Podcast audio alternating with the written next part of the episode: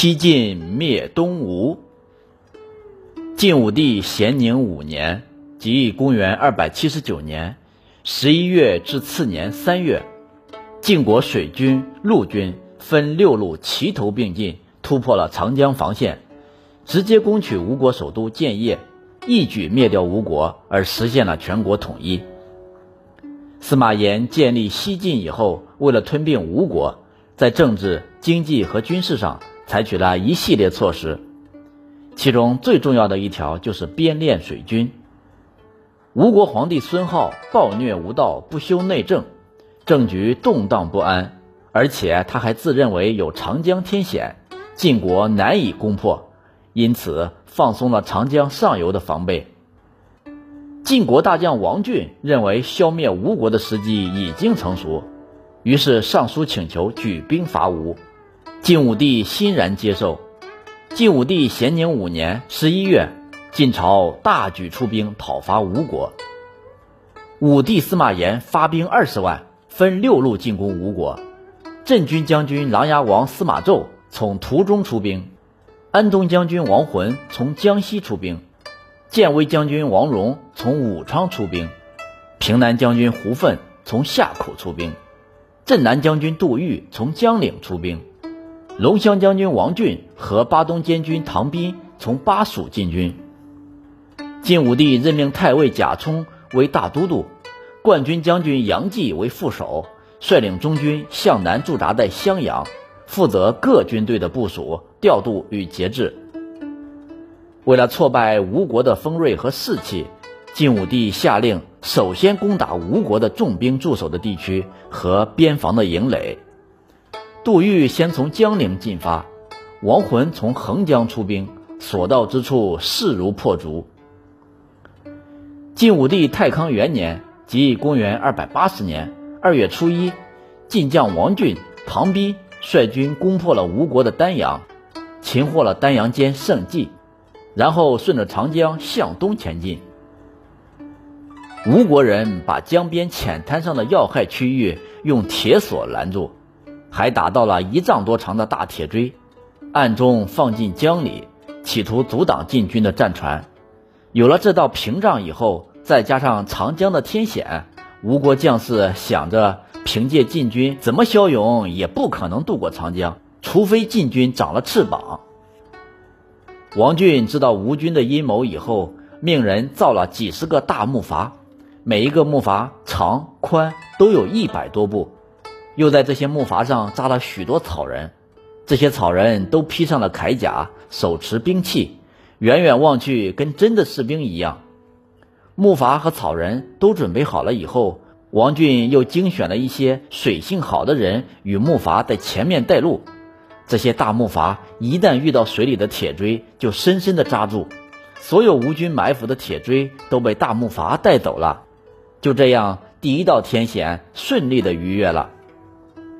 等上岸的时候，晋军又在岸边的浅滩上遭到了牢固的铁索。王俊事先就让人准备了许多大火把放在船头上，每只火把都有十几丈长，几十围粗。一遇到铁索，士兵就点燃浇上麻油的火把，一会儿功夫，铁索就被熊熊烈火烧得融化断开。于是晋国的战船就可以畅通无阻地前进了。吴军还以为晋军无法清除这些障碍，所以也没有派任何士兵在把守。当王浚率领晋军清除了这些障碍，顺利的上岸时，仓皇失措的吴军被打得落花流水。仅仅两天的功夫，王浚的军队就攻克了西陵，还杀了吴国的都督刘宪。接着，王浚一路乘胜而下，二月初五又攻下了荆门、一道两座城市，杀了一道监陆彦。与此同时，杜预派遣衙门周芷，率领八百多名精兵，在夜里乘船渡过长江，在巴山竖起了许多旗帜。点燃火把，迷惑吴军，并在月乡城外布下伏兵。这些伏兵等吴军都督孙欣派遣军队阻击王俊大败撤退时，悄悄地尾随在吴军后面进入城内，擒获了孙欣。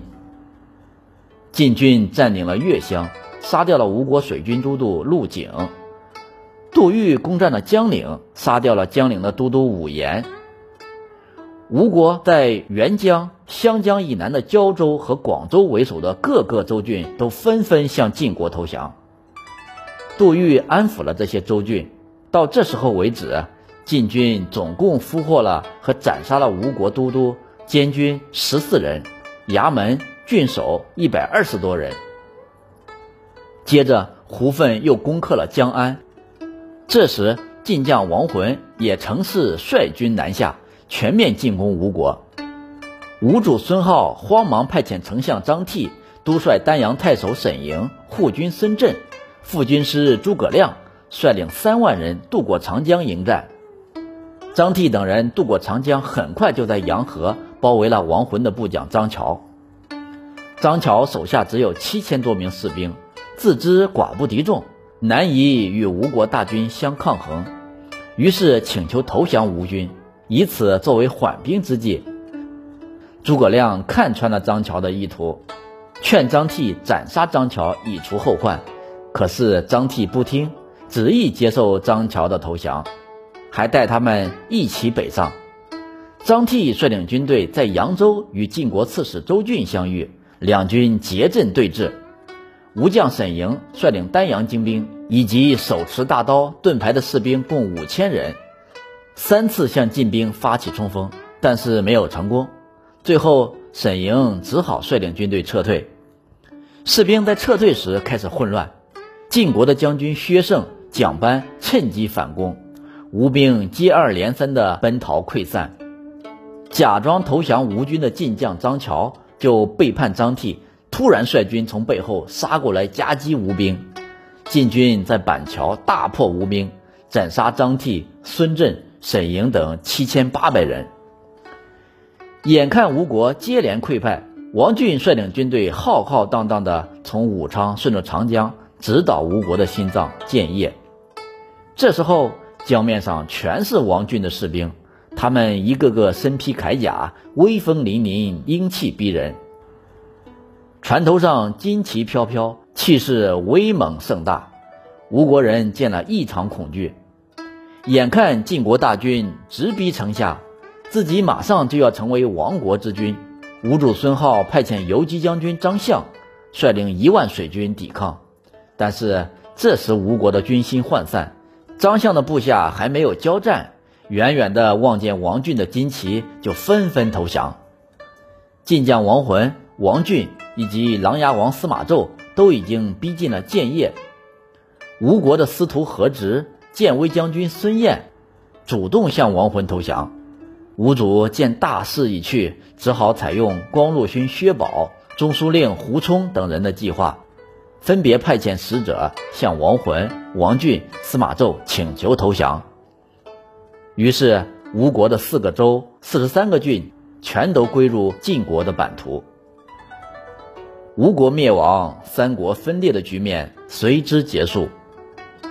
有个地方要讲解一下，前面讲到的诸葛亮，这个人并不是蜀汉丞相诸葛亮，这个亮是亮丽的亮，和诸葛亮那个亮不一样。